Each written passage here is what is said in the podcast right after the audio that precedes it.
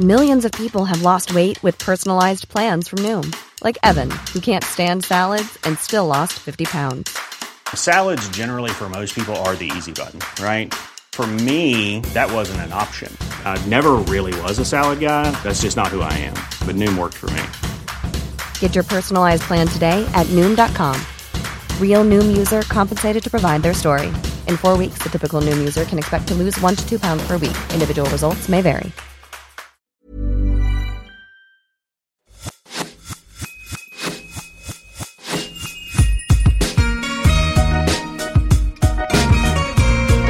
Bonjour et bienvenue sur l'Aléa, le podcast pour maximiser le potentiel de sa vie. Artiste, entrepreneur, aventurier, sportif, thérapeute, coach, chaque semaine, vous trouverez les parcours, les témoignages ou les conseils de personnes inspirantes aux profils et expériences variés. Ma mission? Vous guider dans vos cheminements, votre épanouissement et la poursuite de vos rêves, quels que soient les aléas que vous pourrez rencontrer. Je suis Laura Pouliken et dans la vie, je chéris les valeurs de l'audace, de la curiosité et du partage. Hello Alix. Salut Laura. Comment vas-tu? Très bien, merci beaucoup. Je suis ravie de passer un peu de temps avec toi ce matin.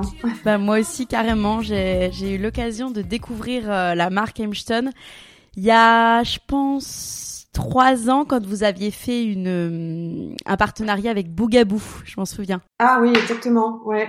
Ouais, j'étais venue te rendre visite. Il y avait ta sœur aussi, je crois, dans la boutique.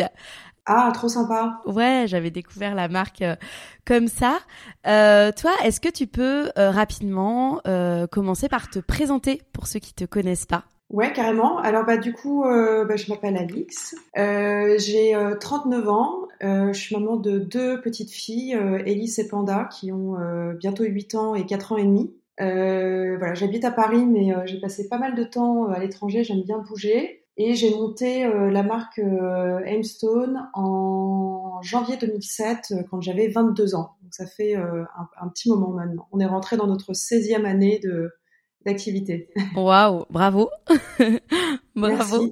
On va revenir justement bah, sur peut-être les, les, secrets de, de longévité.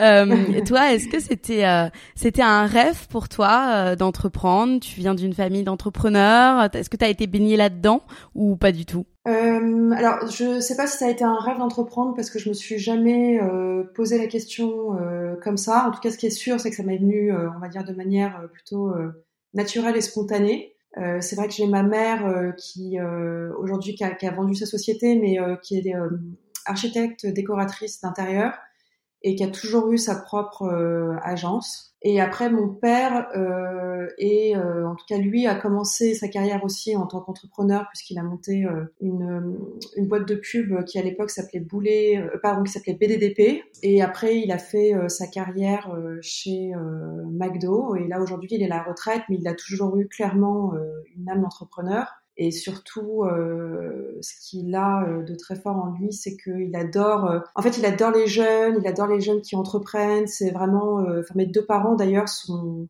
deux personnes qui vont toujours pousser vers justement la prise de risque, mmh. voler de ses propres ailes. On a toujours eu un rapport à l'indépendance et l'autonomie chez nous qui était assez présente et forte dans notre éducation de manière complètement détachée de, du travail. Mais voilà, c'est vrai qu'on a, a toujours grandi dans un avec des parents qui nous ont toujours poussés à, à approfondir euh, ce qu'on qu'on aimait, à trouver euh, nos passions pour euh, bah, nous aider à avoir un équilibre de vie stable et épanoui. voilà, donc c'est vrai qu'il y y a cette aujourd'hui on peut le résumer un peu dans une âme entrepreneur, mais c'est quand même beaucoup plus que ça. Mais c'est vrai que quand on fait le lien, après moi le jour où j'ai monté Hemstone, ça s'est passé en un claquement de doigts.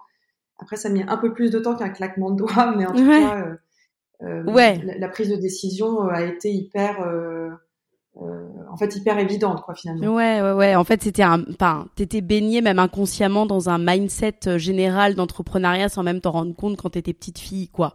C'était vraiment euh, ouais, ouais, exactement. Ouais ouais. Et surtout que ce qui est marrant, enfin c'est une conversation que j'ai souvent avec mes parents euh, d'ailleurs c'est quand j'ai monté Hemstone, j'avais 22 ans et euh, je venais de décrocher mon premier boulot chez un créateur euh, français euh, parisien. C'était voilà, j'adorais euh, mon boulot. Et en fait, j'ai travaillé là-bas pendant un an. Et puis un beau jour, je suis venue voir mes parents en disant, bah en fait, euh, je vais quitter mon premier job et je vais monter ma marque de vêtements. Et en fait, je, je... c'est tout souvent une conversation que j'ai avec mes parents, parce que je me souviens pas que ça a fait un espèce de raz-de-marée au niveau des, conversations avec mes parents, mais c'était presque naturel. Ah ok, cool, mais quoi Et ok, bon bah vas-y. Euh, ouais. Voilà, lance-toi. À ce moment-là, t'avais donc t'avais 22 ans. Euh, t'avais des déjà pourquoi euh, pourquoi une marque de mode? Je pense que ça a été vraiment euh, un concours de circonstances avec des rencontres que j'ai faites parce que euh, clairement Bon, même si j'ai fait des études de mode et que euh, j'ai fait une école de stylisme, modélisme, euh, moi, ce qui me passionne vraiment, c'est le textile, les, euh, les matières, les couleurs, les patines. mais j'aurais pu très bien faire de l'archi ou de la déco d'intérieur, quoi. Et en fait, tout a été un peu un concours de circonstances où quand j'ai fini mon école, j'ai fait l'atelier de CEF, qui est une école préparatoire aux grandes écoles. Puis après, les choses sont allées assez rapidement. J'ai fait mon école, j'ai fait des stages, j'ai fait un stage chez ce créateur qui s'appelle Michel Klein. Et puis en travaillant chez Michel Klein, j'ai rencontré cette fille avec qui j'ai commencé à Hemstone au début, qui a été mon associée pendant deux ans, de 2007 à 2009. Et en fait, on avait le, la, la, même, je pense, liberté euh, d'esprit et l'envie de faire des choses. Et puis on s'est dit ah mais ça serait bien, peut-être qu'on fasse euh, euh, qu'on monte quelque chose. Et puis après, je dis ah mais ça serait peut-être bien, on pourrait peut-être faire une collection de maillots de bain. Et puis la collection de maillots de bain, euh, évidemment, c'est devenu euh, au bout de deux mois une collection de vêtements. Tu me dis que tout était naturel, mais c'était un, c'était une volonté de choisir un concept comme ça très reconnaissable, qui tranche ou? Euh, quand on a monté Hemstone, je me souviens qu'on s'était dit qu'on allait, on voulait en fait monter une marque de vêtements où les filles venaient vraiment chez nous pour quelque chose. Et en fait, on s'était dit, on va faire une marque de vêtements où on va être spécialisé dans la robe. Et on veut que les filles, euh, qu'elles aillent à un mariage, à un baptême, euh, à une soirée, euh, au travail, enfin où tu veux, elles, elles viennent chez Hemstone pour acheter la robe. Vraiment, on voulait avoir des robes pour toutes les mmh. occasions. Et en fait, très rapidement, parce que je crois que c'est au bout de la deuxième collection, très rapidement, moi j'adore les, les, vestes en cuir. Puis je trouve, j'adore en fait l'idée d'avoir une robe et de venir mixer avec une pièce différente sur le dessus. Donc ça, c'est quand même arrivé assez rapidement parce que c'était, euh, je crois, en 2009, on a commencé à lancer les premières vestes. Et, puis après, bah, les vestes, on a eu envie de faire des jupes. Et bah, les jupes, tu fais des chemises, etc. Donc la collection s'est étoffée. Mais en tout cas, notre volonté au tout début, c'était vraiment d'avoir un produit euh, spécialisé. Mon background, c'est aussi l'illustration, le, dessin, etc. Et c'est vrai qu'au début, euh, pas que à cause de mon associé d'époque, mais c'est vrai que j'avais peut-être pas aussi la même assurance et liberté créative que j'ai acquérie aussi au fil des années parce que ça a été aussi beaucoup de boulot et les, imprimés c'était quelque chose qui était très compliqué surtout en total look et puis bah moi j'aime bien l'imprimer en total look bariolé deux imprimés qui vont pas ensemble voilà jouer vraiment sur des, des, motifs qui sont pas censés aller ensemble et que moi j'aime bien justement mélanger donc ça a pris un peu de temps quand même. Euh. Ouais, d'accord. C'est une question qu'on peut se poser parce que vous étiez très jeune. Euh, vous vous êtes euh, financé comment? Euh, bah Alors depuis le début euh, de la marque, on est en total autofinancement. Ouais. depuis 16 ans, on n'a aucun aucun actionnaire. on a eu les premières années de Hamestone, mon père qui, qui, qui nous a aidé un peu, qui est devenu du coup l'actionnaire principal de, de. Euh, mhm. qui est sorti maintenant il y a quelques années, qui m'a vraiment accompagnée pour euh, euh, bah, pratiquement la, la, première décennie en fait de, de Hemstone pour mettre les choses en place et Génial. Et développer la marque, sachant que voilà, à l'époque, c'était des investissements euh, bah, qui servaient à rembourser toutes les casseroles qu'on se mm. prenait. C'était pas un investissement pour faire de la croissance, c'était vraiment un investissement bah, pour réinjecter dans la prochaine collection. Trouver notre business model, ouais voilà. Tu dis dans une interview que j'ai écouté de toi, euh, ma marque était en réussite et mon business était en échec. Euh, Est-ce que tu peux m'expliquer et revenir un peu sur euh, sur ça? Il y avait vraiment, c'était deux mondes complètement euh, paradoxaux. Euh, donc en termes d'image et de notoriété, on avait une image qui était beaucoup plus grosse. On avait vraiment, enfin déjà un peu de reconnaissance au niveau de, en termes de créativité sur un produit qui était hmm. différent, avec des coupes qui étaient différentes. Enfin en tout cas une proposition différente. Et surtout à l'époque, jusqu'en 2012-2013, euh, notre business reposait principalement sur la distribution wholesale. Et on vendait principalement à l'étranger. Moi, j'avais toujours la folie des grandeurs. Et surtout, moi, ce qui me fait rêver, c'était euh, euh d'être implanté aux États-Unis, au Japon, etc. Donc, on a travaillé pendant des années sur ce projet-là. Ouais. Ce qui fait qu'on a été euh, vendu dans une 60-70 points de vente partout dans le monde, au Koweït, à Dubaï, à Tokyo, à Hong Kong. et ce qui fait qu'en fait, bah, c'est vrai que de l'extérieur, les gens, quand je disais qu'en fait on était quatre dans la boîte, les gens ils pensaient qu'on qu gérait une boîte qui faisait je sais pas combien de millions avec euh, une notoriété euh, de dingue, comme et euh, une visibilité de malade. Et donc mmh. tout ça était merveilleux, mais à côté de ça, il y avait la réalité du business qui était hyper dure. Euh, parce qu'on faisait que du wholesale, donc la distribution wholesale, c'est des marges qui sont coupées en deux, ouais, qui sont, qui sont pas forcément importantes. Les différents showrooms, les exports, les envois, la boutique qui nous met la corde au cou parce qu'on livre avec 24 heures de retard. Et à côté de ça, euh, bah, du coup, beaucoup de dépenses euh, pour finalement un volume de, de commandes et de produits qui n'était pas suffisant pour, euh, pour, pour absorber les coûts bah, de gestion au quotidien d'une boîte qui gérait comme si on était une multinationale alors que clairement on ne l'était pas. Et ça, au bout de quelques années, ça m'a, euh, ça m'a vraiment euh, épuisé. Alors pas que je, je, faisais pas en sorte de véhiculer ça. Hein. Moi, si on, je croisais euh, des gens qui me disaient ah, mais comment ça se passe à Stone quand ça se passe pas bien, bah je suis là, c'est la cata. je suis pas du tout à hmm. dire non mais c'est génial, on cartonne, etc. Moi, j'ai, j'ai pas du tout de oui. d'ego par rapport à ça et, je trouve ça bien justement de, de, dire quand ça va pas et de d'aider à trouver justement des, des solutions à, à ce genre de problème.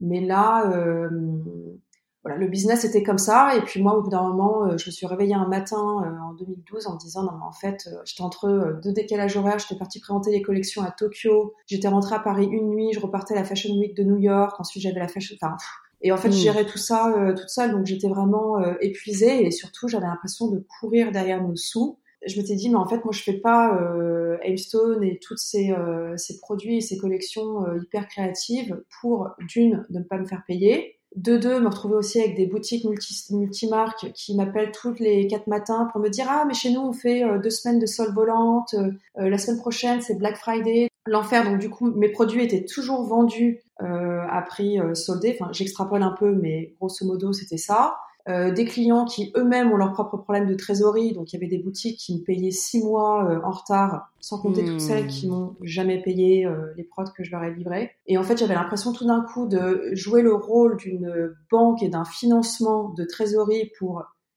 la plupart de ces boutiques multimarques. Et finalement, moi, être derrière et me prendre, j'avais déjà ma trésorerie qui était un stress, et puis là, tout d'un coup, je me retrouvais à gérer la trésorerie des autres boutiques, quoi. J'exagère un peu, mais tu vois ce que je veux dire, il y avait vraiment un, et en fait, ça, ça m'a vraiment crevé. Et en fait, un jour, je me suis dit, non, mais euh, je suis pas. Donc, ça, c'était en 2012. Euh, c'est pas du tout ce que j'ai envie de faire. Et, et, donc, je me suis dit, en fait, est-ce qu'il faut pas vendre moins, mais mieux et plus intelligemment, et du coup aussi à proximité donc c'est ce que j'ai fait en 2012 où on a fermé la distribution. On a ouvert une deuxième boutique euh, rue Cambon, qui était du coup être censée une boutique un peu plus internationale que celle qu'on a rue du Cherche-Midi. Et surtout, on a commencé à se mettre sur le digital en 2012, ce qui était hyper tôt euh, pour euh, l'époque parce que à part des net à porter, etc., il n'y avait aucune marque qui avait son propre e-commerce à cette époque-là. Ça arrivait plus tard, vers 2015, où vraiment les marques se sont mis à avoir leur propre e-commerce. Enfin, voilà, il y a une espèce d'incohérence en fait dans, dans tout ça que j'ai pratiqué pendant les dix premières années, enfin en tout cas pendant les sept huit premières années. C'est énorme, sept huit années. À... Et après je me suis dit, euh, ouais, parce qu'en fait ça va hyper vite quand on est dans la, la seringue et puis surtout, en fait en vrai on, on, on vendait bien. Toutes les saisons on avait des nouveaux hmm. points de vente, mais à côté des nouveaux il y en avait plein qui a arrêté, euh, qui nous sautaient une saison. Donc si tu veux c'était tellement c'était si peu stable comme euh, modèle parce que moi je me disais bon alors attends on a telle boutique qui nous disent qu'ils cartonnent les ventres etc donc l'année prochaine ils vont peut-être nous faire euh, 20% de croissance par rapport à la commande de ça, et en plus on va récupérer tant de clients. Sauf qu'il y en avait toujours, si on en avait 60, en fait on avait du mal à passer le cap d'avoir plus de 60 points de vente, puisque euh, euh, on en avait 60 une saison, on s'est dit bah, l'année prochaine on va en avoir 90, et en fait il y en avait 15 euh, ou 20 qui du coup passaient pas de commande, ou certains qui étaient allés en bankrupt. Hmm. Donc c'était, il y avait aucune stabilité là-dedans, et comme je disais au tout début, quand tu me demandais euh, la mode, c'est que moi je suis hyper instinctive et, je suis assez structurée dans ma manière de faire et j'aime bien avoir de la stabilité. Alors j'adore le changement, mais j'aime bien avoir une base stable, tu vois, avoir un, un, un tronc qui se tient bien et après j'ai pas de problème à bouger, manipuler les choses dans tous les sens. Mais et là en fait j'avais pas ça, c'était comme si notre business était fait sur une pyramide à l'envers qui retenait sur une petite arête bien fine. Et euh, du coup euh, j'ai voilà je passais mon temps à essayer de, retenir pour pas que la pyramide s'écroule. Et en fait mais je pense que du coup, en termes, en de, enfin, moi, je, me mets à ta place, tu vois, qui suis entrepreneur aussi, en termes de stress, en termes de dépassement, euh, de limites physiques, psychologiques, euh, d'angoisse et tout ça, t'as dû, aujourd'hui, tu dois être euh, warrior quoi. Tu dois tu dois tu dois en retirer énormément euh, de, de toute cette période qui est quand même très très longue de 7 8 ans un peu en dilettante. Toi aujourd'hui tu dirais que que ça t'a appris quoi en fait aujourd'hui bah, pour ta ta vie euh, professionnelle ta vie personnelle euh, de passer 8 ans à dans un peu dans l'angoisse quoi enfin je pense que beaucoup de personnes seraient aussi parties en burn-out à ce moment-là ou en ou auraient claqué la porte de de la société euh, ouais, non, c'est sûr que euh, c'est, c'est vraiment, enfin, Stone, c'est vraiment euh, une histoire de résilience parce que j'aurais pu euh, bah, décider d'appuyer sur le bouton stop. Mais c'est comme si, en fait, je suis tellement liée à, à Aimstone. J'ai, j'ai pas de, enfin, en tout cas, je n'ai plus d'attache émotionnelle. Tu sais, souvent les gens disent, ah mais ma boîte, c'est mon premier enfant, etc. C'est ce que j'ai dit pendant des années. En fait, je me suis rendu compte que ce qui vient euh, générer encore plus de stress, de, de frustration, etc., c'est justement ce lien émotionnel que tu as par rapport à ta société ou euh, ton produit. Hmm. Et en fait, le, pour moi, le plus gros travail qui a été fait pour justement me m'extraire de, de, ça et pas me dire, bon, bah, si demain euh, se casse la gueule, ça veut pas forcément dire que je suis moins que rien, ça veut pas dire que je suis nulle. Tu vois, moi, j'avais un peu ça bah ta oui. boîte fonctionne pas, tu te dis non mais attends, il y a un truc qui va pas bah, avec moi, en fait, je suis pas bonne mm. dans ce que je fais, et du coup tout d'un coup tu te mets à douter sur tout. Et ça, ça m'a pris un peu de temps euh, à le à le comprendre et vraiment à me détacher. C'est pour ça qu'aujourd'hui, quand on me dit ah mais Stone c'est euh, euh, un peu ton troisième bébé, je suis là non mais pas du tout. Ouais, tu veux pas quoi. C'est mm, mm. un business. business is business, et moi je suis à côté. Je, je, je vis de ma passion et c'est aussi la grosse différence avec, je pense que c'est ça aussi qui crée une certaine résilience dans ce qu'on fait, c'est que j'aime tellement ma boîte, j'aime tellement mon équipe, je suis tellement fière de tout le, le, trajet qu'on a fait, de toutes les remises en question qu'il y a eu. De euh, après le stress, il est toujours là, mais en fait ça dépend de comment est-ce qu'on le comment est-ce qu'on le gère et comment est-ce qu'on se positionne par rapport à ça. Si le stress, on a envie de le vivre pleinement, comme le stress qu'on va avoir euh, au sein d'une famille, c'est très dangereux. Si on le voit vraiment purement comme un comme un business et du coup comme une zone de de, jeu, moi c'est vraiment, je le vois vraiment comme un gros terrain de jeu, euh, Donc il y a des jours où tu gagnes et des jours où tu perds, mais ça ça ça vient pas tout remettre en question. Ben, en fait, d'avoir changé mon approche, euh, ça m'a mis quand même euh, 8-10 ans hein, à passer ce, cap-là et ben en fait ça ça ça change complètement euh, ta, ta vision euh, de, la chose.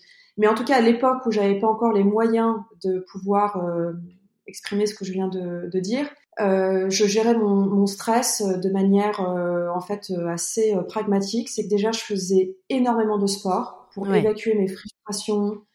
tu vois par exemple il y avait des choses j'arrivais pas à trouver des solutions, je tournais autour du pot, bah, plutôt que de m'entêter de finir ma journée ultra frustrée je prenais mes affaires, je partais, mais à l'époque, euh, enfin, je faisais des marathons, euh, ah footing, mmh, c'était 1h30, mmh. enfin, tu vois, j'étais, j'avais vraiment besoin d'évacuer beaucoup d'énergie et en même temps d'en récupérer de la, récupérer de la, de, de, la propre. Et je me souviens toujours que je disais aux filles euh, au bureau quand je partais comme ça euh, courir, quand je cours, j'ai l'impression que j'ai des petites bulles d'oxygène qui s'ouvrent dans ma tête. Et en fait, ce qui était un problème avant mon sport ne l'est plus après où tout d'un coup j'ai complètement changé mon énergie et la perspective. Et quand j'ai vu ça, bah, j'ai commencé du coup, on a, on a, toujours été une famille assez sportive. Hein. J'ai pas commencé à faire du sport parce que euh, Aimstone, mais c'est vrai que euh, du coup, bah, je me suis inscrite dans un club de natation, euh, je faisais vachement de footing et, euh, et je dormais aussi énormément. Hmm. Je trouve que le sommeil, quand on est stressé, alors sachant que ça peut être, c'est assez contradictoire parce que c'est vrai que souvent, quand on est très stressé, on a du mal à, à, à dormir. Oui, mais le, la fatigue augmente énormément le stress, ça c'est sûr. Mm. Ouais, exactement. Et en fait, vraiment, je me forçais, même si je pouvais mettre du temps à, à m'endormir, mais c'est vrai que voilà, j'allais faire euh, mon sport, je rentrais chez moi, je me prenais une bonne douche, euh, je me faisais euh, un dîner genre euh, sain avec plein de légumes, plein de trucs, et, je, et vraiment, j'allais me, j'allais me coucher, quoi. Je, je mettais mon cerveau sur off. Et ça, je mm. pense que ça m'a vachement aidé à ne pas aller dans le burn-out Euh, parce que du coup, j'entraînais vraiment mon cerveau le soir à se mettre sur off, c'est-à-dire à vraiment, euh, parce que c'est un peu le risque quand on est entrepreneur et surtout quand on est passionné par euh, son métier, sa boîte, et enfin, qui est vraiment le, je pense le, la première définition de, de l'entrepreneuriat, c'est mmh. vraiment de réussir en fait à couper et à faire que ton, ton, quotidien, ta vie n'est pas que la boîte que tu as et ton projet. Et donc, ce que je faisais, parce que c'est pas facile, mais en tout cas, si ça peut en aider certaines, c'est que, eh ben, je, fermais les yeux et je me disais, est-ce que, est-ce que, en fait, la Terre va s'arrêter de tourner si je réponds pas à ce, cet email maintenant? Est-ce que si jamais je fais pas ça maintenant, est-ce que ça va vraiment avoir un impact sur euh, demain et le reste de ma semaine? Et en fait, du coup, je relativisais, je me dis, bah, non. Et du coup, je me suis entraînée comme ça petit à petit pour vraiment casser le, essayer de casser cette espèce de, de, de toutes ces pensées envahissantes euh, qui rentrent dans notre dans notre tête et qui euh, qui du coup peuvent littéralement euh, nous déjà nous empêcher de vivre et aussi complètement être très paralysants. Tu as trouvé, le, on va dire, la solution par toi-même. Qu'est-ce que tu as mis en place et comment tu as procédé vraiment pour, pour remettre, pour donner un nouveau souffle à, à euh, bah déjà, j'ai donc analysé euh, ce qu'il n'y avait pas. Donc, j'ai compris que c'était un wholesale euh, qui, clairement, c'était un modèle qui fonctionnait pas pour nous. Euh, donc, ça, déjà, je, bah, je l'ai arrêté. Hein. Du coup, une fois que j'ai compris ça, vraiment, littéralement, le lendemain, j'ai annulé toute la partie, euh, tout, le, tout le wholesale. Et puis ensuite, mon focus, c'était du coup de vendre moins, mais mieux. Donc, et c'est toujours mon leitmotiv aujourd'hui. Hein. Je dis aux filles, euh, je préfère qu'on vende moins, mais qu'on vende bien, avec des produits de qualité qui sont bien faits, etc. Enfin, je veux pas tout d'un coup, euh, parce qu'on a des grosses prods, on ait un produit euh, qui soit moins qualitatif. Et bah du coup, j'ai commencé à travailler sur la structure des collections, me dire bah du coup, on va vendre moins, donc ça veut dire qu'il faut que mes collections vont être moins grosses. Euh, du coup, il faut que j'ai des produits où je sois sûre que ça fonctionne bien. Donc là, on a commencé à vraiment faire du merchandising au niveau de nos collections, euh, analyser les collections, qu'est-ce qui fonctionnait, qu'est-ce qui fonctionnait pas, quel genre d'imprimé, de quoi les clientes avaient euh, envie. Donc ça, ça a été un travail qui a été assez long. Et puis surtout, j'ai travaillé sur mes tableaux de trésorerie plus que jamais. J'étais là en fait à quel moment on arrive à un équilibre, combien est-ce qu'il faut qu'on vende de pièces pour arriver à un équilibre stable, serein, euh, à partir de quand on commence à, avoir du budget, à partir du quand on, arrive à dégager des profits qui du coup génèrent chez nous du budget pour pouvoir réinvestir dans la boîte? Et c'est le travail qu'on fait depuis, on a amorcé en 2014, euh, il y a eu un gros changement encore en 2016 où on a encore euh, réduit, travaillé plus, mieux, euh, etc. Et puis euh, on s'est dit aussi, il va falloir qu'à un moment je sorte un peu de ma coquille et que je mette un peu au bout du jour. Enfin, que j'explique en fait tout le travail créatif qu'il y a derrière Aimstones, pourquoi nos prix sont les prix qu'on pratique, tout le processus créatif, le fait qu'on développe tous nos textiles, tous nos imprimés, que je dessine tout à la main, et que c'est ça aussi qui fait que euh, la singularité de, de, de la marque, c'est que c'est euh, bah c'est ma main qui est derrière en fait. Mais euh, aujourd'hui, c'est très collé à, à moi et ma vision de la chose. Et d'ailleurs, c'est marrant parce que mes, mes croquis euh, Aimstone, les filles qui travaillent au bureau disent souvent ça que elles voient ensuite ce qu'on fait en photo, c'est-à-dire mon dessin à la mmh. base, elles, elles, peuvent recoller avec la photo en disant non mais cette fille ressemble à ton croquis, c'est genre dingue. Ouais. Euh, donc voilà, il y a un côté vraiment, euh, on est venu mettre en fait en avant, on a mis un gros coup d'accélérateur sur toute notre communication et ce qui faisait en fait, euh, ce qui crée aujourd'hui notre différence avec d'autres d'autres marques. Donc c'est vraiment notre processus créatif. Et il faut dire aussi que la la partie, euh, enfin le développement des réseaux sociaux, Instagram, etc., nous a clairement aidé à nous propulser. Euh, oui, euh, vous avez une super stratégie de com aujourd'hui et justement, je voulais en parler aussi avec toi. D'abord, toi, ton processus, enfin tes inspirations, d'où ça te vient pour pour dessiner une collection? Parce que tu vois, je savais pas, c'était toi derrière pour tous les modèles, quoi. C'est incroyable. Aujourd'hui, tu es sur tous les fronts en fait. Tu es dans la partie artistique.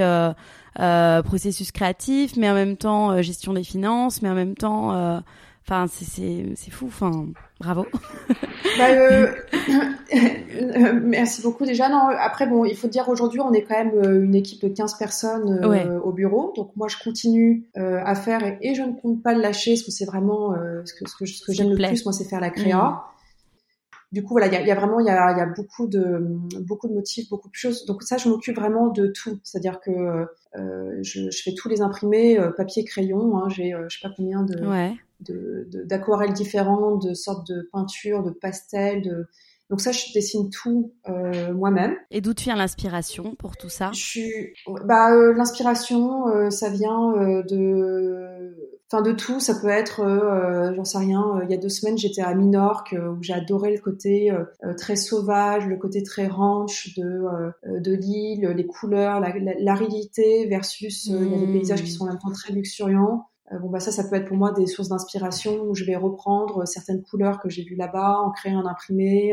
Il n'y a, y a, pas vraiment de, de, règles. Ça peut être ça, ça peut être une expo que je suis allée voir, euh, ça peut être un gribouillage de mes enfants. Euh, des rêves. Parfois, enfin, je fais des rêves, enfin comme tout le monde, mais parfois j'ai des rêves qui sont un peu bizarres, dans un univers un peu particulier. Et ça, ça peut être le, le début d'un, d'une, d'une collection. Mais quand je fais les collections, c'est vraiment euh, Enfin, il y a, a, aucun jugement sur une idée qui naît. Ça veut dire que euh, peut-être avant de faire un imprimé, je vais en faire 10 avant qui sont nazes, mais il y a aucun jugement. C'est-à-dire que euh, parfois je me mets devant une page blanche et je vais juste commencer un espèce de gribouillage avec des taches de couleur et puis clac et ça va me faire penser à ça et je me laisse complètement porter par euh, par le par l'imaginaire. Tu vois ce que je veux dire? Il y a vraiment, j'essaie pas du tout de rationaliser, de me dire ah mais ça. Enfin, je me dis pas je vais dessiner aujourd'hui un imprimé et ce sera le best-seller de la prochaine collection. C'est-à-dire qu'un dessin, je me dis pas, je vais le faire, euh, du coup ça va être canon parce que je vais faire une robe comme ça, ça, ça vient après. C'est vraiment au début, à la base, la, la, la création, c'est vraiment papier crayon dans la main et je me laisse mais complètement. Euh... Bah, c'est vraiment pour moi, c'est la, seule manière de, de pouvoir euh, créer et pour, parce qu'il faut aller explorer aussi. Tu vois, je peux pas proposer les mêmes imprimés. Euh,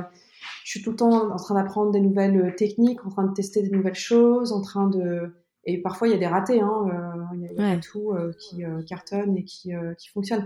Mais, pardon, ce que je voulais dire qui est hyper important, c'est que oui, aujourd'hui, je suis clairement le, la locomotive de Damestone. Mais à côté de ça, je me suis vraiment bien entourée dans mon équipe où j'ai des filles qui sont passionnées par ce qu'elles font. Donc je suis pas toute seule.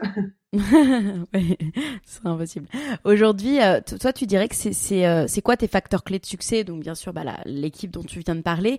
Tu parlais aussi de la communication, mais c'est vrai que vous êtes assez fort sur le digital. Ouais, alors le digital, juste pour remettre un peu dans le contexte, comme je disais, c'est quelque chose qu'on a vraiment commencé en 2013 et sur lequel on a vraiment décidé de, enfin on a vu qu'on avait un beau potentiel sur à partir de 2016, donc on l'a vraiment euh, bien activé à ce à ce moment-là.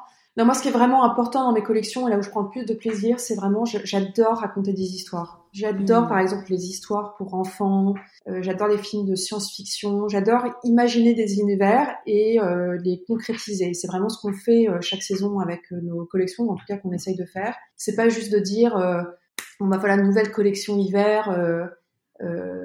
Euh, tel truc, etc. Non, nous, la, partie communication et l'histoire qu'on raconte autour de la collection, c'est presque le plus important euh, à mes yeux. En tout cas, c'est vraiment ce qui me fait le plus vibrer. Euh, et ça, c'est quelque chose qu'on a vraiment activé euh, sur notre communication euh, depuis 2018 et 2019 et là euh, on va encore un peu plus loin notamment avec notre nouvelle collection hiver qui s'appelle Emporium qu'on lance là le 12 juillet où on a fait une com où on, on, s'est trop enfin on s'éclate dessus Emporium en fait la, collection c'est un mall virtuel Aimstone euh, qui regroupe que des magasins euh, spécialisés autour de l'univers de euh, l'outdoor, du loisir, du camping, tu vois, genre hyper outdoor activity. Et en fait, c'est donc neuf magasins, neuf capsules qui sont voilà du coup autour de cet univers-là. Donc là qu'on va dérouler en com, on commence demain d'ailleurs ça. Donc j'ai vraiment hâte et c'est hyper excitant parce que j'adore mettre les gens dans un enfin, en tout cas essayer avec le vêtement de vraiment raconter une histoire et de les mettre dans un dans un univers je trouve que euh, euh surtout tu vois sur la mode où on est euh, ça a été très euh, sali par la fast fashion le côté grosse distribution etc moi je, je voilà je trouve qu'il y a une vraie valeur aux, vêtements aux autant aussi qu'on prend à développer nos collections et on a envie du coup de, de bien le faire et de le, le, faire correctement. Donc ça c'est vraiment un de nos gros piliers, euh, c'est le, le, storytelling de nos collections, mais euh, pas que. Il y a aussi euh, ce que ce que je t'expliquais tout à l'heure euh, de vraiment comment est-ce qu'on vient mettre, qu'est-ce qui fait en fait la singularité de, de notre marque. C'est clairement la manière dont on crée nos collections, le fait que tout soit fait homemade. Donc ça il va y avoir énormément de contenu aussi sur la nouvelle collection par rapport à ça et euh, aussi toute la partie produit. Voilà, moi je dessine vraiment toutes les silhouettes. On travaille à l'ancienne avec une modéliste, donc moi je dessine tout à la main. C'est vraiment c'est c'est que des modèles que j'ai dessinés pour la collection. donc il y a, y a, ça aussi qu'on a envie de mettre. Il y a un vrai savoir-faire de, de, mon équipe là-dessus. Et c'est vraiment du coup les deux gros piliers en fait de, de notre communication. Euh, donc ça a une partie euh, très importante chez nous et en termes évidemment de croissance, dans des objectifs de croissance, euh, mais aussi, euh, moi je veux que mes équipes travaillent avec beaucoup de, plaisir et j'ai envie que ça soit fun, etc. Et, je pense que c'est un peu ce qui nous unit euh, toutes au bureau. Et après, pour rentrer un peu plus concrètement dans la com, on a évidemment les réseaux sociaux, dont Instagram, qui est un de nos gros leviers, mais on a aussi une grosse base de, de, clientes sur nos newsletters. Et on travaille énormément la newsletter parce que pour nous, c'est un peu comme un magazine online euh, sur lequel on a envie. Euh, voilà, nos newsletters sont justement, il y a un côté très éditorial dedans. Et c'est vraiment quelque chose qu'on essaie de pousser et de booster et de pas avoir tous nos œufs dans le même panier sur notamment Instagram, TikTok qui est quand même déjà hyper saturé et que je trouve malheureusement euh, euh, bien souvent assez vite de sens parce que c'est difficile en fait sur les réseaux sociaux, c'est tellement visuel. Alors nous c'est bien parce qu'on a des produits qui sont assez visuels, mais toute la partie storytelling c'est euh, moins évident finalement aujourd'hui qu'il y a quelques années sur Instagram par exemple. C'est ça, puis après il y a toutes les coms qu'on adore là maintenant que le Covid est un peu derrière nous en tout cas pendant la, le petit break estival euh, voilà, on a notre euh, tour de France d'Aimstone où on va à la rencontre de nos clientes, euh, leur présenter les collections, souvent en avant-première, échanger avec elles. Ça nous permet vraiment de pouvoir aussi leur expliquer l'univers de la marque. voilà, la, com, c'est pour moi pas que digitaliser. Et je dis d'ailleurs tout le temps aux filles au bureau, quand on lance des nouvelles collections, je dis en fait pour moi, aujourd'hui, le, seul sens qui est vraiment stimulé, malheureusement, c'est la vue. Que ce soit sur les réseaux sociaux, que ce soit sur le, les sites internet, etc. Et je dis pour moi, c'est tellement important de mettre les cinq sens en éveil. Donc par exemple, sur nos fiches produits, on va essayer de venir de vraiment décrire euh, la sensation du tissu. Tu vois, par exemple, on a une nouvelle capsule qui se lance où c'est trois organzas différents, et ben on va venir décrire que euh, tel organza a un toucher gras, qui a une transparence, que si c'est un tissu qui est voilé, si c'est un tissu qui est souple, qui est fluide, et on a lancé d'ailleurs, je ne sais pas si tu as eu l'occasion de voir sur Instagram, mais on, a lancé un petit concept euh, qu'on a fait là sur la collection été 2022 euh, qui s'appelle le Time and Moment.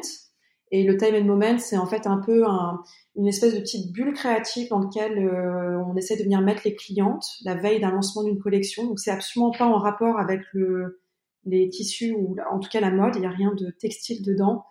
Mais c'est en fait moi qui vais venir euh, peindre soit un paysage à l'aquarelle, euh, soit euh, venir faire un collage pour mettre en scène en fait la capsule qu'on lance le, le, lendemain, mais purement un peu comme un mood board euh, créatif. Euh, et donc là-dedans, on vient expliquer par exemple la sensation euh, d'un point de vue purement émotionnel, de, sur des choses complètement impalpables. On va venir expliquer en fait le, l'univers de la capsule, mais sans montrer du produit, sans qu'il y ait rien de concret. Donc c'est vraiment euh, purement de l'inspiration, euh, un dessin à la main, un collage, etc.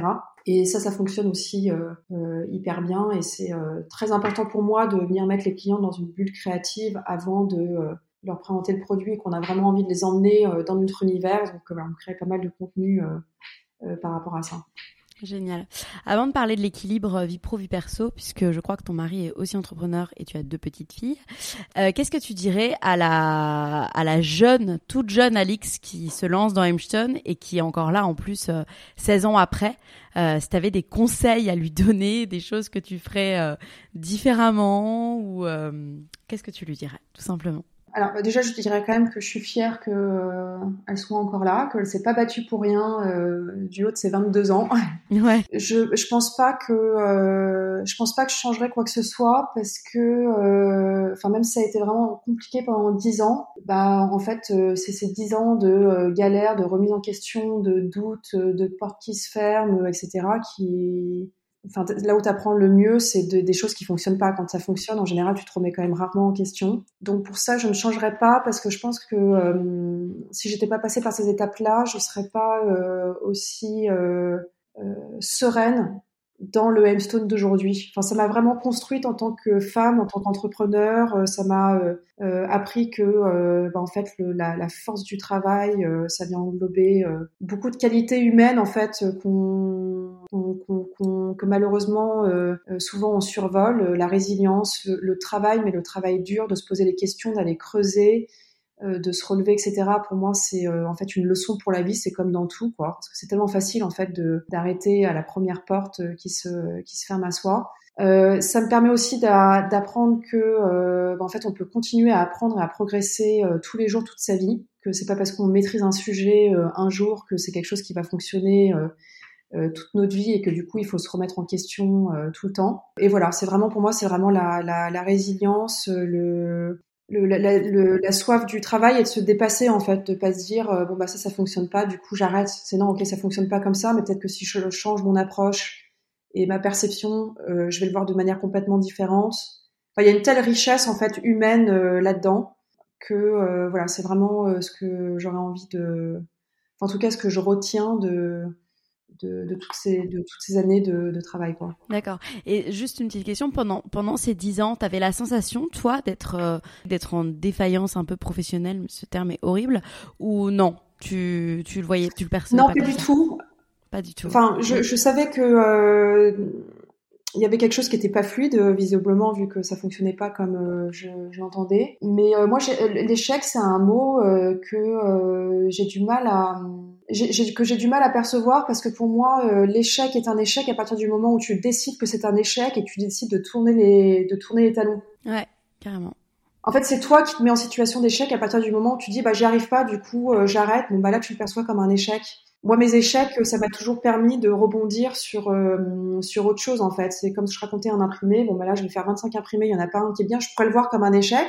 Mais en fait, non, pour moi, c'est juste j'ai ouvert une porte qui va me permettre de passer dans une autre porte, dans une autre porte. Euh, pour moi, c'est vraiment le, le, enfin l'échec pour moi, c'est le, le du, enfin la, la, la, chose la plus importante en fait euh, par lequel il faut passer. Mais je, moi, je l'appelle pas comme ça. Pour moi, c'est des leviers de, de croissance, d'amélioration, de changement énergétique. Euh, donc non, du coup, je, je me suis jamais dit que euh, j'étais en échec et c'est ce qui a fait d'ailleurs que j'ai jamais capitulé en fait. Bah oui. Puisque je l'ai jamais vu comme un échec, je les ai vus comme des des épreuves, euh, des moments de doute, de questionnement, mais euh, jamais comme des échecs. Alors que je pense aux yeux de, en effet, de, tout le monde. Mais c'est marrant parce que mes parents, du coup, qui ont vu, qui auraient pu me dire 250 000 bah fois, non mais Alix, là, il est temps que tu passes à autre chose et que, euh, bah, en fait, ils ont, ils, ont jamais arrêté d'y croire eux non plus. C'est génial, c'est une chance. Hein. Je voyais pas ça comme un échec, mais mhm. plutôt comme, bah, c'est toujours mon histoire de, de, de, de terrain de jeu. Ouais. Il y a des jours où tu gagnes, des jours où tu perds. Exact. Tu peux percevoir le jour où tu perds comme un échec, mais moi je le vois pas comme ça. C'est juste c'est un jour où j'ai perdu et demain j'aurai gagné. Enfin, tu vois ce que je veux dire? C'est bah oui. mon approche est un peu différente euh, par rapport à ça. Ouais, hyper, hyper intéressant. Euh, je suis d'accord d'ailleurs complètement avec toi. Et d'ailleurs, je pense plus simple aussi de le voir comme ça hein, que ouais, de le voir comme un échec. Ouais, ouais, non mais carrément. Parce qu'il y a peut-être moi aussi qui essaie de me sauver de, tu sais, de mes années de galère, à me dire non, non, mais c'est pas un échec, je suis juste en train d'apprendre. En fait, que c'était vraiment un échec. Non, mais ouais, quand t'es entrepreneur, si t'as pas cette philosophie, c'est euh, c'est compliqué. Euh, d'ailleurs, ton mari est aussi entrepreneur. Euh, quelle place tient euh, vos boîtes respectives dans dans votre couple? Euh, Est-ce que vous laissez rentrer le travail à la maison ou au contraire, euh, vous essayez vraiment de vous détacher quand vous êtes euh, en famille? Alors, il faut savoir que mon mari est aussi entrepreneur, il l'a toujours été. il a une boîte aux États-Unis qui pilote de France. Enfin, il a son associé qui est aux États-Unis qui s'appelle Fun Bubbly, où c'est des eaux infusées, des eaux pétillantes infusées avec des produits naturels.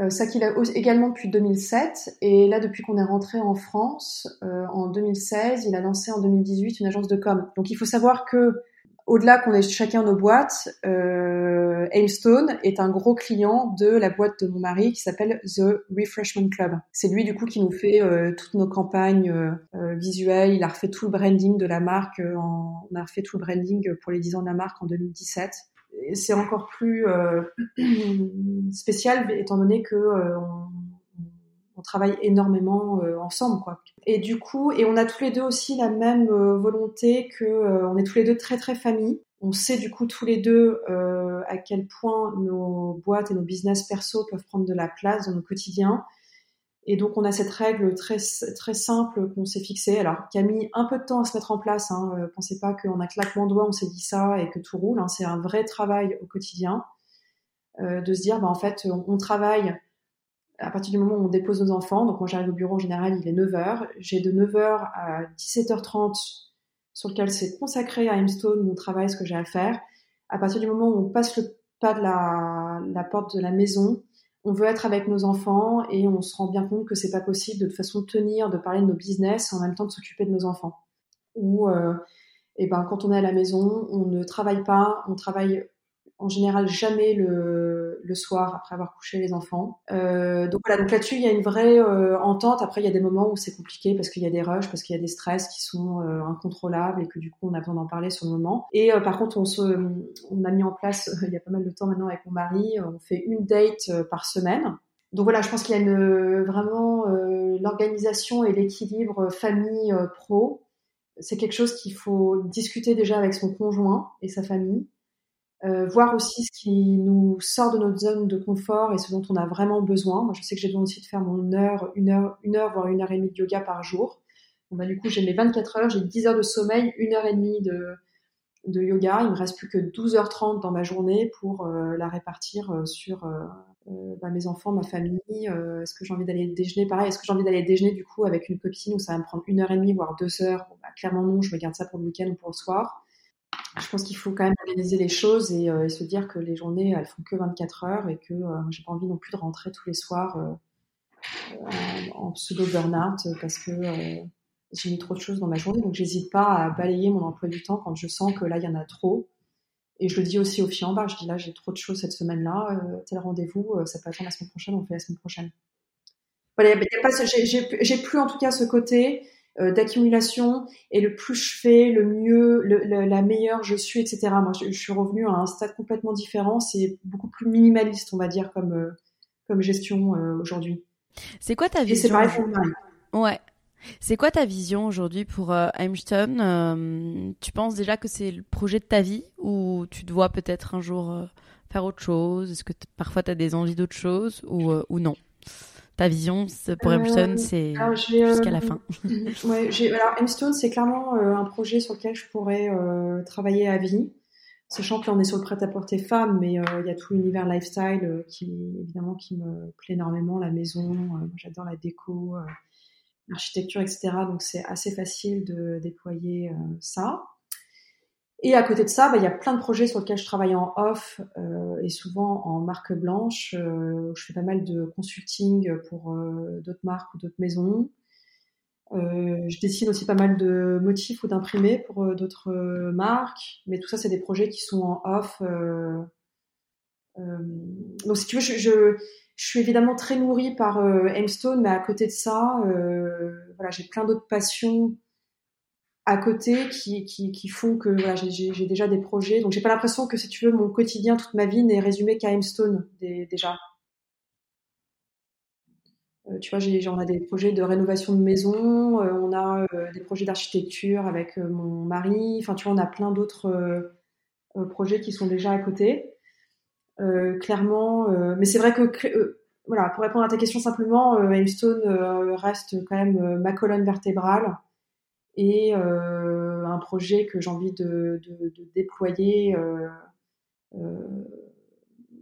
pas forcément rapidement, tu vois, je suis pas du tout dans l'urgence, mais c'est vraiment pour moi un projet où je, je, je vois Hemstone comme un projet tentaculaire sur lequel je pourrais développer plein d'autres choses à côté. Quoi. Ouais, je vois. Merci beaucoup. On va finir par des petites questions. Euh, L'idée, c'est d'y répondre assez rapidement. Euh, ouais. Ta plus grande victoire euh...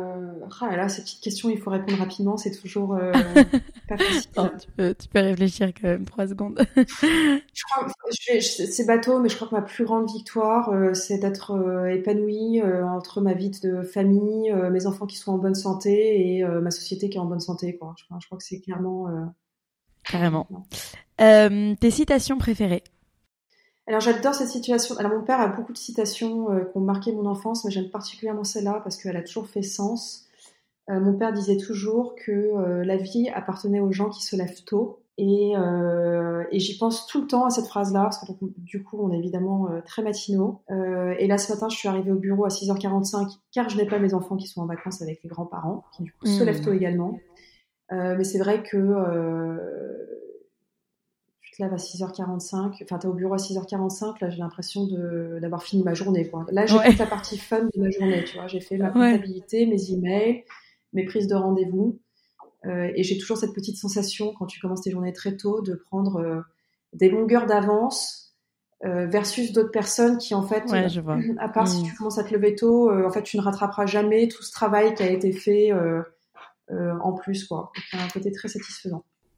Tes livres préférés? Alors, je suis pas du tout. Euh, je, lis euh, très peu. Euh, J'écoute énormément de podcasts, les infos, je regarde beaucoup de documentaires, etc.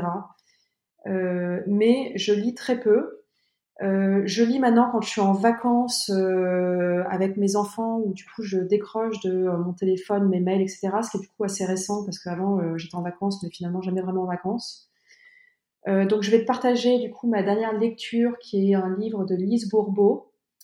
Euh, qui alors il y en a deux. Euh, il y en a un qui est Les cinq blessures de l'âme qui vous empêchent d'être vous-même. Ah ouais, je l'ai sur ma liste. Hyper mm. intéressant. et l'autre qui est le premier que j'ai lu, que j'ai trouvé aussi génial, dont j'ai évidemment oublié le nom. ah oui, qui s'appelle La puissance de l'acceptation euh, voilà, je lis pas beaucoup, mais quand je lis des livres, en général, c'est plus euh, sur des choses comme ça ou euh, des biographies de Steve Jobs, de Philip Knight, de Nike, tu vois, des biographies, des trucs un peu inspirationnels. Mais je suis pas du tout une liseuse de romans, choses comme ça. D'accord. alors, tu en as déjà pas mal parlé, mais tes routines pour être bien physiquement et mentalement, donc le sport, le yoga, est-ce que tu as d'autres choses à nous partager? Le sommeil et l'alimentation. Le sommeil, l'alimentation, ok. Mm.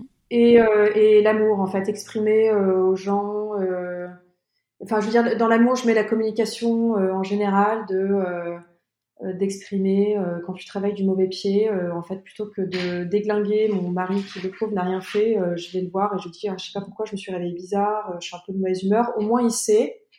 Et du coup, ça vient pas créer des espèces de conflits en disant, ah, mais t'es odieux ce matin. Au moins, voilà, d'exprimer comment on se on se ressent. Je le fais souvent aussi avec les filles au bureau. Il y a des jours où je leur dis, j'ai dit les filles, je suis hyper euh, euh, overwhelmed euh, aujourd'hui. j'ai trop de trucs en tête, etc. Du coup, elles ajustent leur manière de faire avec moi. Du coup, il n'y a pas de tension. J'ai pas l'impression d'être abusée, qu'on vienne me poser trop de questions. elles savent que du coup, c'est peut-être pas un bon jour pour venir me parler de problèmes techniques compliqués, etc ça, ça, force, ça aide les gens à mieux comprendre euh, comment on est. Et je trouve que ça euh, enlève beaucoup de risques de, de, conflits ou de mauvaises ententes. Euh. Non, c'est vrai que c'est pas mal. Communication, amour, sommeil, nourriture, sport. Ouais. et ma dernière question, que t'évoque maximiser le potentiel de sa vie, de ta vie? Alors, je trouve que ça fout un peu la pression comme citation, côté maximisé, parce que justement, parfois, je trouve que c'est quand on... Enfin, je trouve que parfois, c'est la route la plus longue qui te permet d'arriver le plus rapidement à ton résultat. Et je trouve que son potentiel, c'est souvent quelque chose aussi qu'on met, euh, sur lequel on met énormément de temps à trouver, quoi. Moi, mon potentiel, euh, j'ai dû mettre 10 ans avant de vraiment euh, réussir à bien le connaître, l'interpréter et savoir que je pouvais compter sur lui. je trouve que c'est un peu le combat d'une vie. mais après, je suis d'accord qu'en tout cas, quand tu as trouvé ton potentiel, etc., il vaut mieux l'optimiser, le, maximiser, et ça t'aide du coup à, tu vois, à trouver d'autres routes euh, autour. Euh, ce qui me tue, c'est les gens qui qui développent une boîte ou un projet qui est clairement pas leur forté à la base, tu vois, sur un sujet qui est pas du tout. par exemple, c'est comme si moi demain je me lançais sur un un projet de crème pour le visage pharmaceutique. Tu vois, c'est tellement loin de mon univers, etc. que clairement, il vaut mieux euh, se développer sur quelque chose qu'on estime être un peu son, son forté, quoi, on va dire. Ok, et eh ben merci beaucoup Alix pour cet échange. Et eh ben je t'en prie, merci à toi.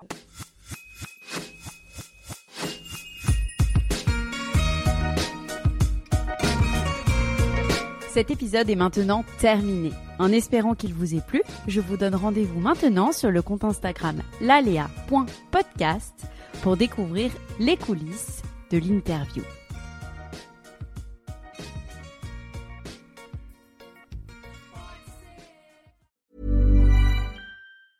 Planning for your next trip? Elevate your travel style with Quince. Quince has all the jet setting essentials you'll want for your next getaway, like European linen, premium luggage options, buttery soft Italian leather bags, and so much more. And is all priced at 50 to 80% less than similar brands. Plus, Quince only works with factories that use safe and ethical manufacturing practices.